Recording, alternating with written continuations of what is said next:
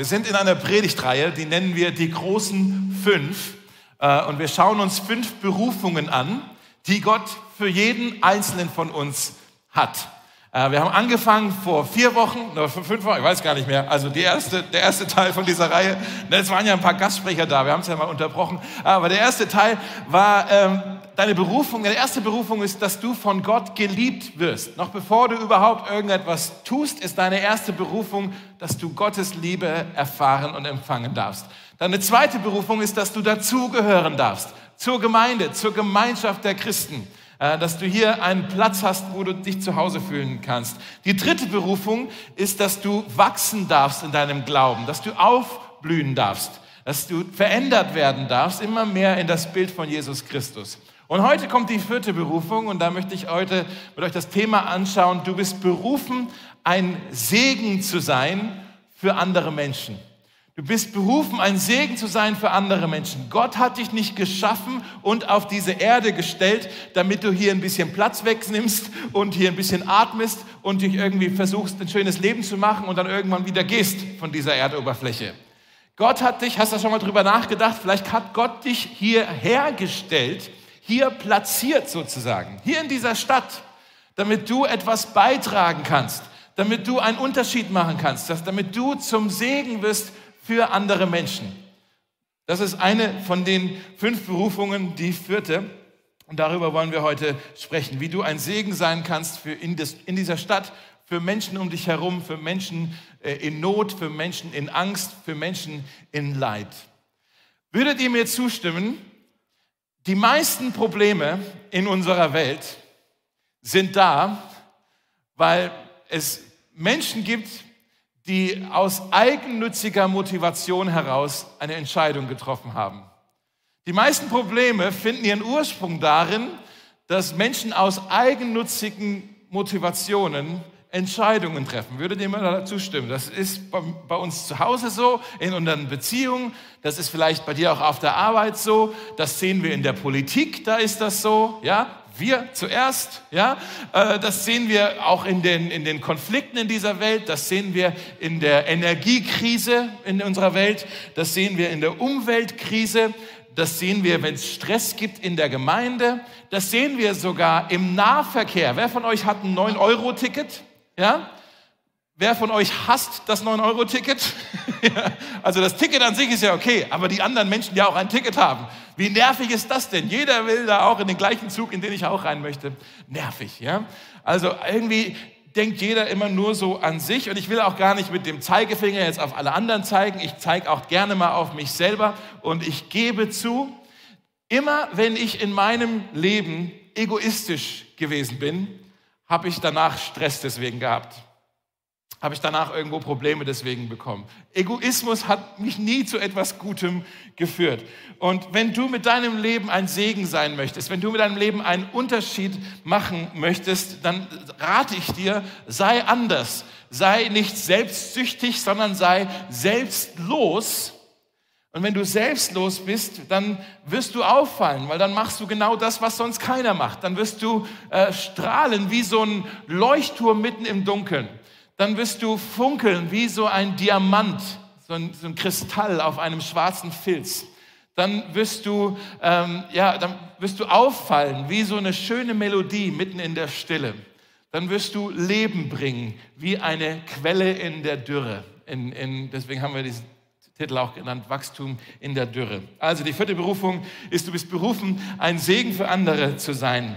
Und wir haben heute eine Geschichte, eine recht bekannte Geschichte, eine der bekanntesten Geschichten aus der Bibel. Selbst wenn du sonst gar nicht viel in der Bibel liest, liest kennst du vielleicht diese Geschichte vom sogenannten barmherzigen Samariter. Schon mal gehört? Manche von euch, ja? Das findet ihr, wenn ihr eure Bibel dabei habt, in Lukas 10 oder auf eurem äh, Platz ist auch eine Kontaktkarte, da könnt ihr mal innen drin rausholen. Da ist so ein Predigtzettel in Lukas 10.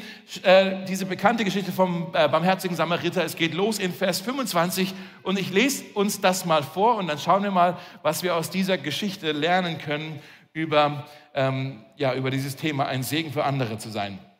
Also da ist Folgendes passiert. Eines Tages wollte ein Gesetzeslehrer Jesus mit folgender Frage auf die Probe stellen. Eine gute Idee. Er sagte, Meister, was muss ich tun, um das ewige Leben zu bekommen? Jesus erwiderte, was steht darüber im Gesetz Mose? Was liest du dort? Übrigens, ist euch schon mal aufgefallen, dass Jesus fast nie eine Frage beantwortet? Das ist weniger als ein Dutzend Mal passiert, dass Jesus tatsächlich mal eine Frage beantwortet hat, aber er hat hunderte von Gegenfragen gestellt. Clever. Also, was muss ich denn tun, um das ewige Leben zu bekommen? Was steht denn im Gesetz? Was liest du dort? fragt, sagt er.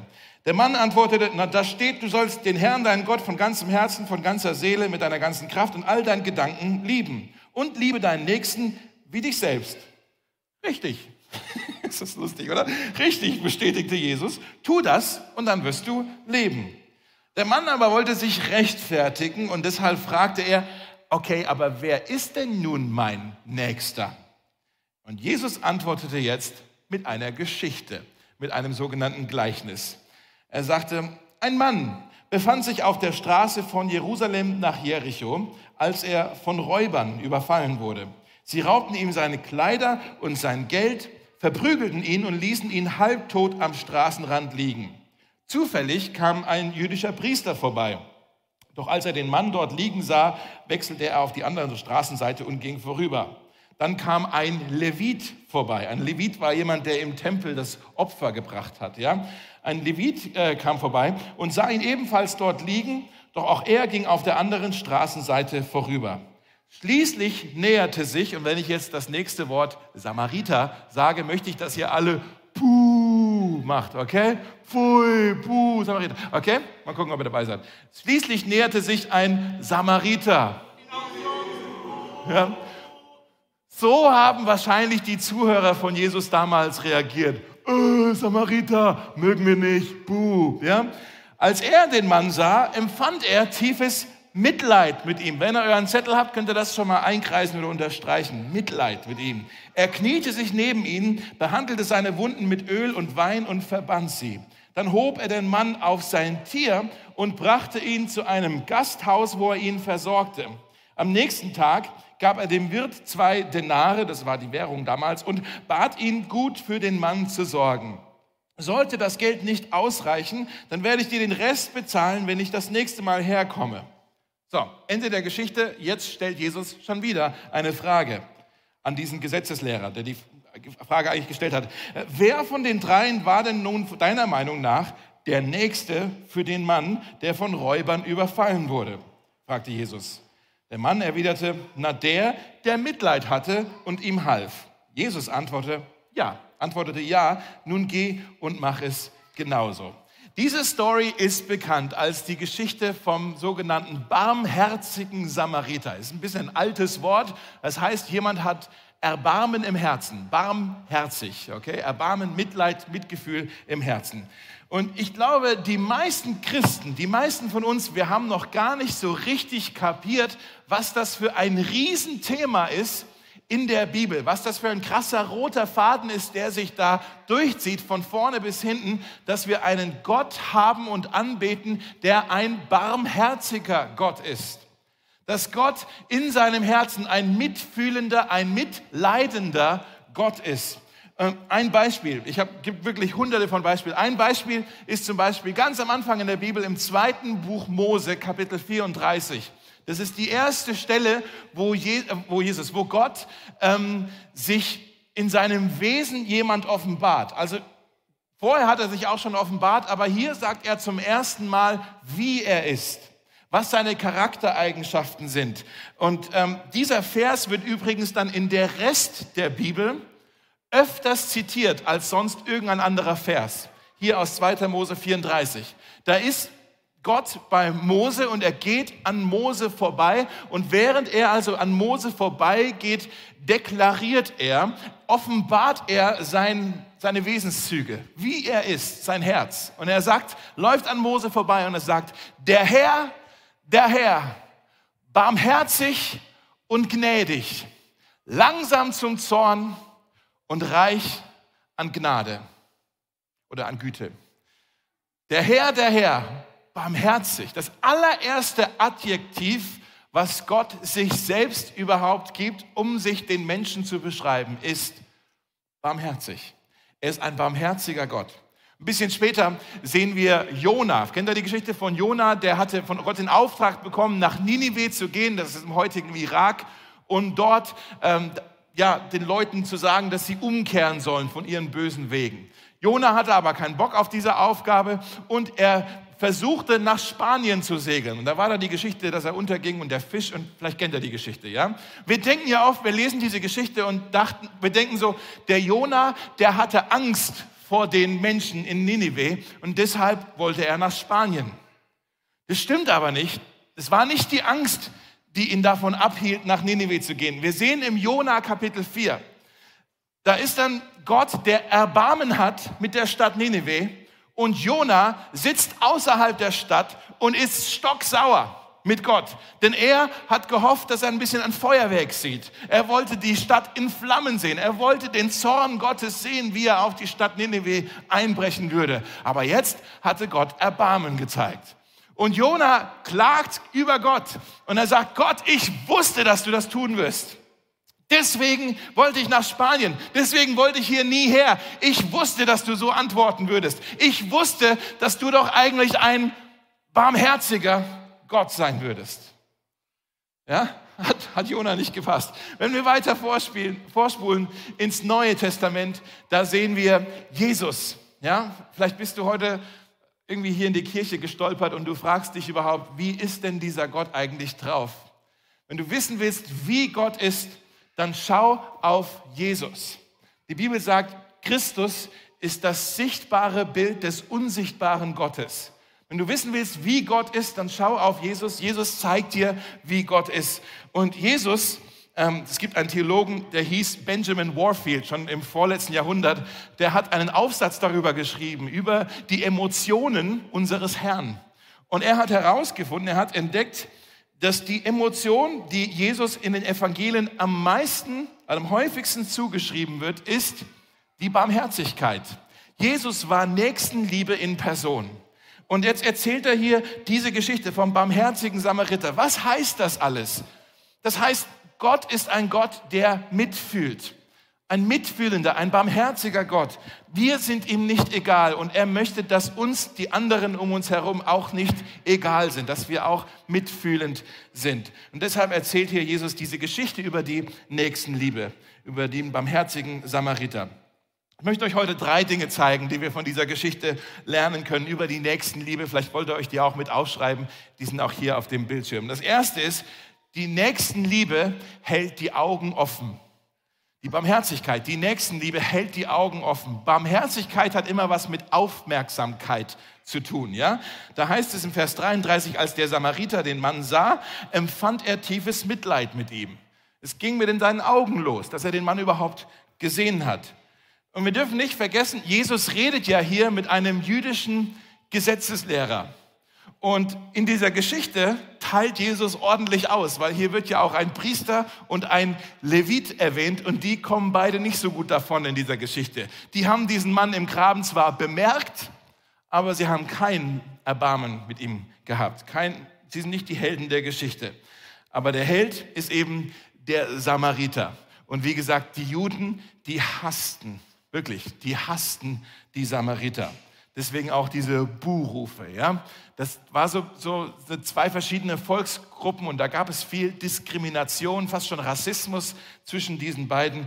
Samariter waren für die Juden, na ihr seid Ausländer, ihr gehört hier gar nicht her, ihr seid Mischlinge, ja? ihr seid Verräter, ihr gehört diskriminiert.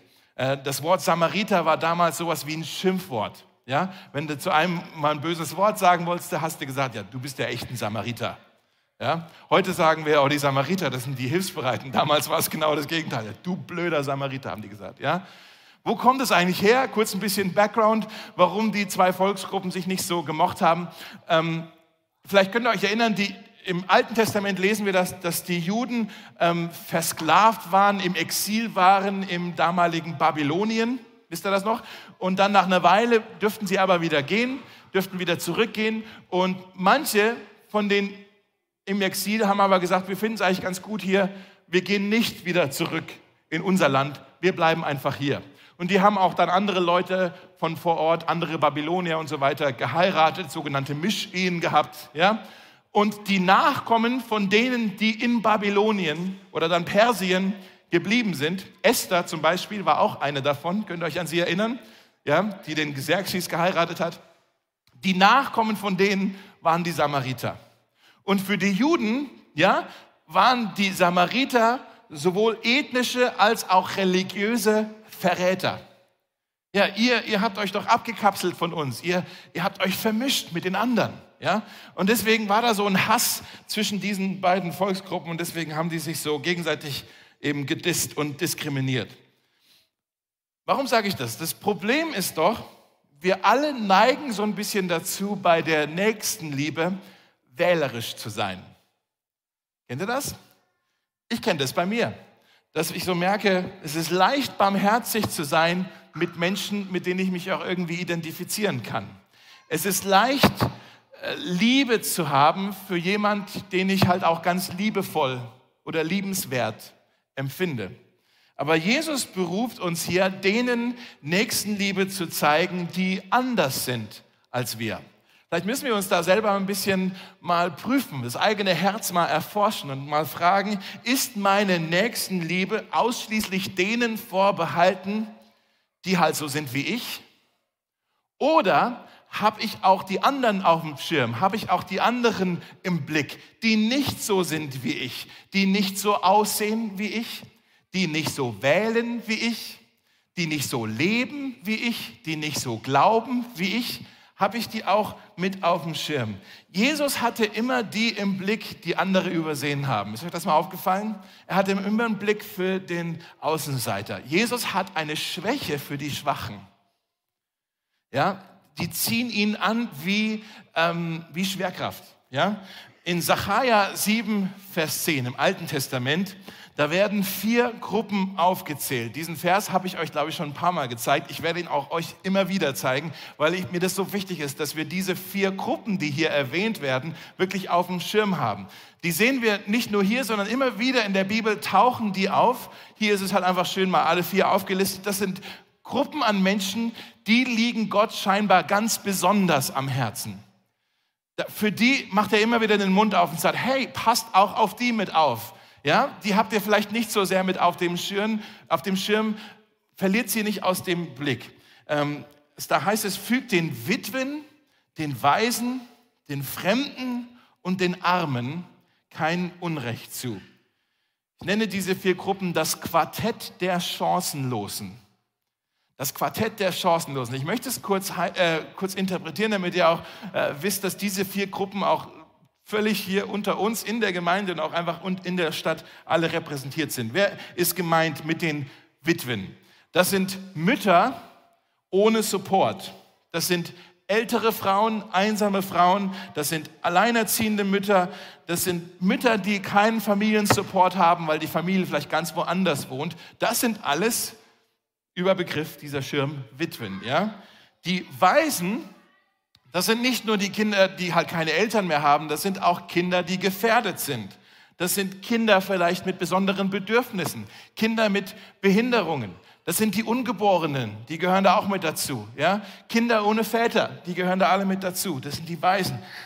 Die Fremden, das sind Menschen, die hier mitten unter uns wohnen, die vielleicht Diskriminierung oder Ungleichbehandlung erfahren. Das sind vielleicht Asylsuchende, die hierher gekommen sind, weil sie vor Gewalt oder Hunger oder Verfolgung geflohen sind.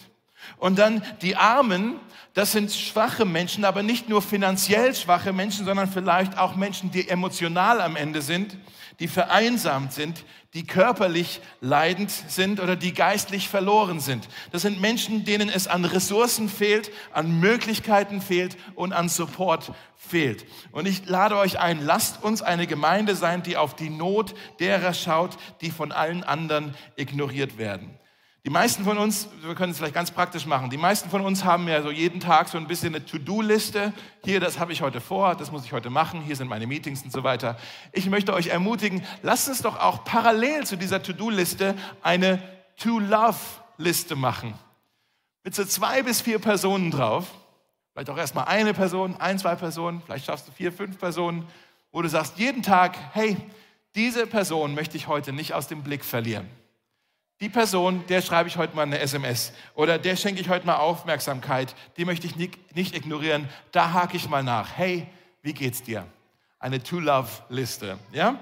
Also das ist das Erste, die Aufmerksamkeit. Das Zweite ist, die Nächstenliebe, sie schreitet zur Tat. Sie schreitet zur Tat. Und ich bin fasziniert, ihr bestimmt auch, von der Hilfsbereitschaft von diesem Samariter. Er bleibt stehen und er kniet sich hin und er hilft diesem verletzten Menschen da im Graben. Und der Grund, warum ich das sage, warum mich das so fasziniert ist, und ich hoffe, ich trete jetzt niemand zu nahe, das ist nicht unbedingt die Haltung, die ich bei allen Christen so beobachte. Dass wir sofort hier mit der Hilfsbereitschaft vorne dran hier ähm, aufmarschieren. Ja? So sind wir eben nicht alle drauf. So füreinander, ja, füreinander, da tun wir fast alles, aber so auch für Menschen, die vielleicht gar nicht hier in der Gemeinde sind, für Menschen da draußen in der Welt, für Menschen, die verloren sind, für Menschen, die halt anders sind als wir, da sind wir nicht sofort, äh, ja, schreiten wir nicht sofort zur Tat. Ich möchte euch hier mal kurz drei Haltungen nennen, die ich beobachte die wir Christen manchmal haben gegenüber einer kaputten oder einer verlorenen Welt. Und vielleicht findest du dich ja hier so ein bisschen Selbstdiagnose, vielleicht findest du dich ja hier in einer von diesen drei Haltungen wieder. Das erste ist, es gibt manche Christen, die sagen, eigentlich müssen wir doch diese Welt erstmal verurteilen.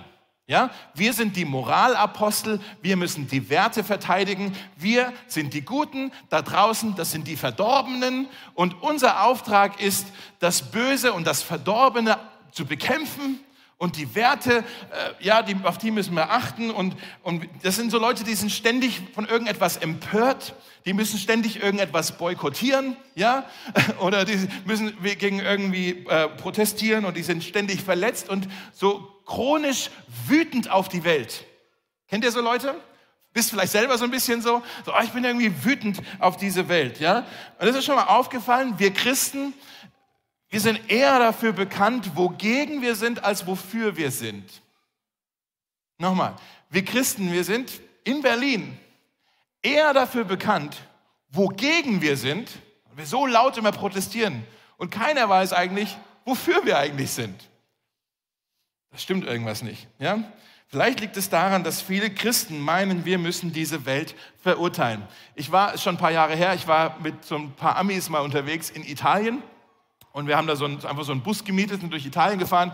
Und während wir da saßen, haben wir gequatscht. Und ich habe in diesem Moment sehr verurteilend und abwertend über eine andere Person gesprochen, wo ich wusste, die Person, die lebt nicht so, wie Gott sich das eigentlich vorstellt. Und ich wusste mich so im Recht. Ich wusste, es ist ja, Gott hat ja einen anderen Standard und diese Person, die lebt gar nicht so, wie Gott sich das vorstellt. Und ich habe das verurteilt, ich habe da in dem Auto war ja safe, ich habe da ein bisschen gelästert und die Person neben mir hat so ein bisschen mitgenickt und sagt, ah, okay, fühlt sich gut an, bis dann die Person vorne sich umdreht und meinte, na David, da wusste ich schon, oh nein, na David, bist du etwa ohne Sünde? Autsch, ja, autsch. Diese Idee, die wir manchmal haben, oh, es gibt gute und es gibt schlechte Menschen. Ich glaube, Jesus wird dieser Idee immer widersprechen, dass es gute Menschen und schlechte Menschen gibt. Er würde sagen, ja, es gibt zwei Sorten von Menschen, aber nicht gute und schlechte Menschen, sondern reuevolle Menschen und reuelose Menschen. Alle sind Sünder. Alle brauchen wir die Gnade Gottes. Die Frage ist nur, wer nimmt sie an und wer nicht da könnte man vielleicht, wenn man das machen müsste, eine Linie ziehen. Ja? Aber nicht, wir sind die Guten und da sind die Schlechten. Wir sind die Sündlosen und alle anderen sind verdorben. Müssen wir aufpassen. Das Erste ist, wir meinen manchmal, wir müssen die Welt verurteilen. Dann gibt es andere, die meinen, wir müssen die Welt nicht verurteilen, sondern wir müssen sie vermeiden. Wir müssen uns distanzieren von dieser Welt. Die sagen so, hey, komm den Sündern in der Welt nicht zu nahe, sonst steckst du dich noch an. Ja, die Sünde ist ja ansteckend. Und äh, die haben so eine Bunkermentalität. Die sind nicht motiviert von, ähm, ja, von Wut auf die Welt, sondern die haben eigentlich Angst von der Welt. Und vielleicht gibt es da auch etwas dran, was sie vielleicht auch lobenswert ist. Die, die meinen es wirklich ernst mit ja, der inneren Heiligkeit. Ja, die wollen wirklich ein gottgefälliges Leben führen und, und anders leben als alle anderen. Und das stimmt auch. Wir sind berufen, anders zu leben als alle anderen. Wir sind aber nicht berufen, distanziert von allen anderen zu leben. Ja? Das Problem hier von ähm, diesem Priester und diesem Levit war, sie haben einen großen Bogen um diesen verletzten Mann gemacht, aus gutem Grund. Weil das waren Leute, die wollten Gott gefällig sein und sie haben die Reinheitsgebote aus dem Alten Testament beachten wollen. Und da heißt es, wenn du einen Kadaver oder einen toten Körper anfasst, macht dich das unrein. Ja, und die haben einfach auch so ein bisschen auf ihre Heiligkeit aufpassen wollen und haben gesagt, wir müssen das vermeiden hier. Das Problem ist, die waren zu heilig, um zu helfen. Die waren zu heilig, um zu helfen. Frage an euch, wer von euch ist froh, dass Jesus diese Welt, in der wir leben, nicht verurteilt hat? Wer von euch ist froh, dass Jesus diese Welt, in der wir leben, nicht vermieden hat? Dass er uns, die wir in unserer Sünde waren, dass er uns nicht verurteilt oder vermieden hat. In Römer 5 heißt es, Gott hat seine Liebe zu uns darin erwiesen, dass Christus für uns gestorben ist, als wir noch Sünder waren. Da hat er uns nicht verurteilt, er hat uns nicht vermieden, er hat uns gerettet. Und dieser letzte Auftrag, den er an seine Jünger hatte, war nicht, hey, geht nach Hause und versteckt euch, sondern der letzte Auftrag war, geht hin in alle Welt und seid ein Segen für andere Menschen. Und das ist die dritte Haltung, die wir haben dürfen. Und dazu möchte ich heute werben, ist, dass wir sagen, wir dürfen dieser Welt dienen. Nicht verurteilen, nicht vermeiden, sondern wir wollen dieser Welt dienen, so wie der Samariter hier gedient hat. In Vers 34 heißt es, er kniete sich neben ihn, behandelte seine Wunden mit Öl und mit Wein. Da fragst du, was ist das jetzt hier? Ein Salatdressing oder was? Öl und Wein? Und hat sie verbunden. Also Öl war vielleicht was Beruhigendes und, und der Wein um zum Desinfizieren, der Alkohol vielleicht. Also mit dem, was er hatte, hat er dem Mann jetzt geholfen. Und dann hob er den Mann auf sein Tier, das heißt, er hat Plätze mit ihm getauscht. Ja, der Mann saß jetzt auf dem Tier, das heißt, der, äh, der, der Samariter musste den Weg jetzt laufen. Das war nicht nur mühsamer, das war auch gefährlicher. Denn jetzt war er langsamer unterwegs und er wusste, auf dieser Strecke gibt es Räuber, die einen gerne mal verprügeln und ausrauben. Und dann brachte er ihn zu einem Gasthaus, wo er ihn versorgte. Also dieser Samariter, er war nicht angetrieben von Wut oder von Angst, sondern von Barmherzigkeit und deshalb schritt er zur Tat. Jetzt noch schnell das dritte, die Nächstenliebe, sie teilt großzügig.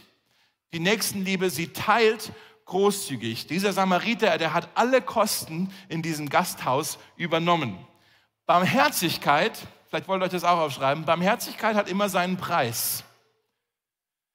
Die Nächstenliebe hat immer seinen Preis, hat ihren Preis. Sie ist zwar umsonst für den, der sie empfangen darf, aber sie kostet uns immer. Vielleicht kostet sie uns Geld, vielleicht kostet sie uns unsere Zeit, vielleicht kostet sie uns unsere Kraft, vielleicht kostet sie uns unsere Emotionen, vielleicht kostet sie uns auch unseren guten Ruf, unser Ansehen, so wie bei dem Samariter ja auch. Seine Landsleute haben gesagt, hey, was hilfst du diesem Juden da? Ja? Vielleicht sagst du, ja, okay, wenn jetzt die Nächstenliebe einen Preis hat, muss ich ehrlich sagen, ich kann mir das gerade nicht leisten, großzügig zu sein. Finanziell zum Beispiel. Kann ich mir nicht leisten. Ich bin nicht so reich und es ist eine Inflation und ich muss mein Netflix noch bezahlen können und meine, und meine Lebensmittel und ich möchte vielleicht auch noch Urlaub machen diesen Sommer. Ich habe gerade gar nicht so viel hier auf der Kante liegen, dass ich irgendwie großzügig sein kann.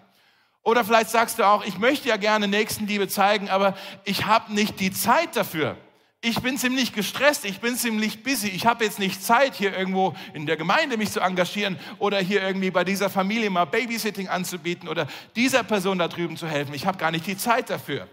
Oder vielleicht sagst du auch, ich möchte ja gerne Nächstenliebe erweisen, aber ich bin eigentlich ziemlich durch.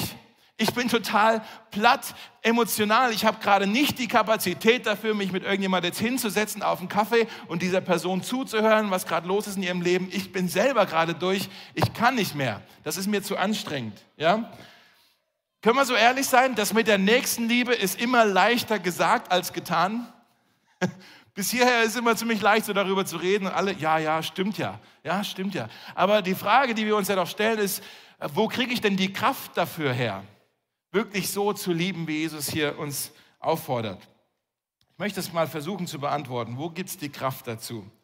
Kleines Quiz, mal schauen, ob ihr zugehört habt. Wer war nochmal die Person, der Jesus diese Story erzählt hat? Ein Jude oder ein Samariter? Ein Jude, genau. Wer war nochmal die Person, der in dieser Geschichte geholfen wurde? Geholfen wurde. Ein Jude oder ein Samariter? Ein Jude, genau. Hat hier Jesus irgendwie was verwechselt eigentlich? Habt ihr da mal drüber nachgedacht? Das ist irgendwie ein bisschen komisch. Hat hier Jesus irgendwie die Geschichte falsch rum erzählt? Hat er sich, war das vielleicht ein Fehler? Hier, warum erzählt hier Jesus einem Juden die Geschichte von einem Juden, dem geholfen wird? Eigentlich hätte er doch besser eine Geschichte erzählen sollen von einem Juden, der jemand anderes hilft. Versteht ihr, was ich meine? Ist ein bisschen komisch, wo wir denken, Jesus, hast du jetzt hier verwechselt, hast du vergessen, mit wem du redest? Was ist hier los? Und ich glaube, es war kein Fehler, weil Jesus war der beste Storyteller aller Zeiten. Was ist, wenn Jesus wollte, dass wir uns in dieser Geschichte wiederfinden, aber nicht zunächst in dem Priester, dem Levit und nicht mal in dem Samariter, sondern dass wir uns wiederfinden in dem Mann, der im Graben liegt, überfallen, blutend, verprügelt, alles wurde ihm genommen, halbtot im Graben. Und dass wir kapieren, das bin ich in dieser Geschichte. Ich bin der, der eigentlich im Graben liegt. Was ist, wenn wir erst dann anderen wirklich helfen können, wenn wir kapiert haben, dass wir es sind, denen wirklich eine große Hilfe erwiesen wurde? Versteht ihr, was ich meine? Was ist, wenn die Kraft für die Nächstenliebe, die wir brauchen, bei dem zu finden ist, der uns eine große Liebe erwiesen hat. Als wir nämlich geistlich tot waren, ist Jesus nicht an uns vorübergegangen. Nein, er hat den Himmel alles zurückgelassen und hat sich auf den Weg zu uns gemacht und er eilte uns zur Hilfe. Jesus ist in deiner und in meiner Geschichte, Jesus ist der unerwartete Fremde der kam, um uns zu retten. Jesus ist der barmherzige Samariter. Ich möchte das nochmal kurz erklären, weil das ist so wichtig, dass wir das kapieren. Wir sind von einem brutalen Dieb überfallen worden, geistlich gesehen. Der Teufel selbst. Und er hat uns alles genommen und hat uns halbtot am Straßenrand liegen lassen. Halbtot, weil körperlich leben wir noch, wir atmen noch, geistlich sind wir ganz tot, also halbtot. ja. Und der Priester und der Levit, in Anführungsstrichen, die konnten uns nicht helfen. Der Priester, das war der Gesetzeslehrer, der gesagt hat, hey, halt dich an diese Regeln, dann wirst du Gott gefallen. Das hat uns nicht geholfen. Ah, halt dich nur an die Regeln. Hat nicht funktioniert. Der Levit, der kam und hey, hier sind die Opfer und halt dich an diese Rituale, dann kannst du Gott milde stimmen. Das hat auch nicht funktioniert. Das mit dem Priester und dem Levit, das konnte nicht unsere Rettung sein. Aber dann kam Jesus. Und er hat uns gesehen in unserer Situation, in unserer Misslage. Und er hatte Erbarmen in seinem Herzen. Und er hat sich für uns auf den Weg gemacht. Er schreit, schreitet zur Tat. Und er kam, um uns zu Hilfe. Ähm, und, und, und es hat ihn alles gekostet. Es hat ihn sein Leben gekostet. So großzügig ist dieser Jesus. Deine Rettung, sie ist für dich umsonst, aber sie hat Jesus alles gekostet. Wir sehen am Kreuz einen mit leidenden Gott, einen barmherzigen Gott, einen mitfühlenden Gott, der, der sein Leben gegeben hat. Barmherzig, gnädig, langsam zum Zorn und reich an Gnade. Und dann ein letztes noch, so wie der barmherzige Samariter auch versprochen hat, dass er zur Herberge zurückkommen wird, so warten auch wir jetzt darauf, dass Jesus einmal wiederkommen wird und uns zu sich holen wird. Und bis es soweit ist, dürfen wir heilen und genesen in der Herberge, das ist die Gemeinde. Seid ihr noch dabei? Ja. Und da gibt es noch den Wirt. Gucken, ob ich jetzt zu weit gehe. Aber der Wirt, der uns versorgt, der auf uns aufpasst, der uns mal einen Drink einschenkt, das ist der Heilige Geist, nicht der Pastor. Der Heilige Geist, ja. Der, der guckt, der, der nach unserer Genesung schaut. Der, der danach schaut, dass es uns wohl ergeht. Der, der uns ausrüstet, der uns lehrt, der uns versorgt, der sich um uns kümmert und der uns auch, und das ist wichtig, der uns auch befähigt, sodass wir dann für andere ein Segen sein können, sodass wir strahlen können wie ein Leuchtturm im Dunkeln, sodass wir wie eine schöne Musik im Stillen erklingen können, sodass wir wie eine Quelle in der Dürre ja, wieder Dinge zum Wachsen bringen können. Was Jesus für uns getan hat, das möchte er nun durch uns tun. Nochmal, was Jesus für uns getan hat, das möchte er nun durch uns tun. Und das ist die vierte Berufung. Lass uns beten.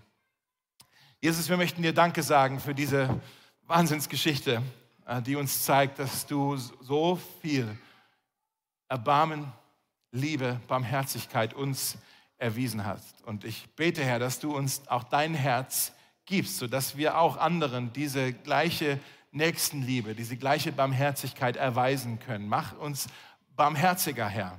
Dass wir nicht so selbstsüchtig sind, sondern selbstloser sind und ähm, die, die Nöte der anderen um uns herum im Blick haben, vor allem von denen, die vielleicht von allen anderen übersehen werden. Ich bete, Herr, dass du uns hilfst, wirklich zur Tat zu schreiten und ich bete auch, dass du uns hilfst, großzügig zu teilen. Vielleicht sitzt du heute hier und sagst, ja, ich möchte selber diese Gnade in meinem Leben erfahren. Ich habe irgendwie das Gefühl, ich liege nach wie vor im Graben. Und vielleicht möchtest du heute Jesus in dein Leben einladen. Dann kannst du einfach auch jetzt ganz still in deinem Herzen ein schlichtes Gebet sprechen. Ungefähr so. Du kannst einfach mit mir mitbeten oder im Inneren mitbeten. Du kannst einfach sagen, Jesus, komm und rette mich. Ich, ich rufe jetzt aus diesem Graben um Hilfe. Meine Sünde, sie bringt mich um und ich kann mich selbst nicht retten. Ich verstehe und begreife mehr und mehr, ich brauche einen Retter. Deshalb bete ich, Herr Jesus, komm und rette mich. So wie, wie Dave das jetzt hier gesagt hat, dass, dass du kommst und dich für mich auf den Weg gemacht hast. Und ich bitte dich, dass du alles heilst, was in meinem Leben kaputt gegangen ist. Soweit ich das jetzt begreifen kann, lege ich mein Vertrauen in dich. Amen.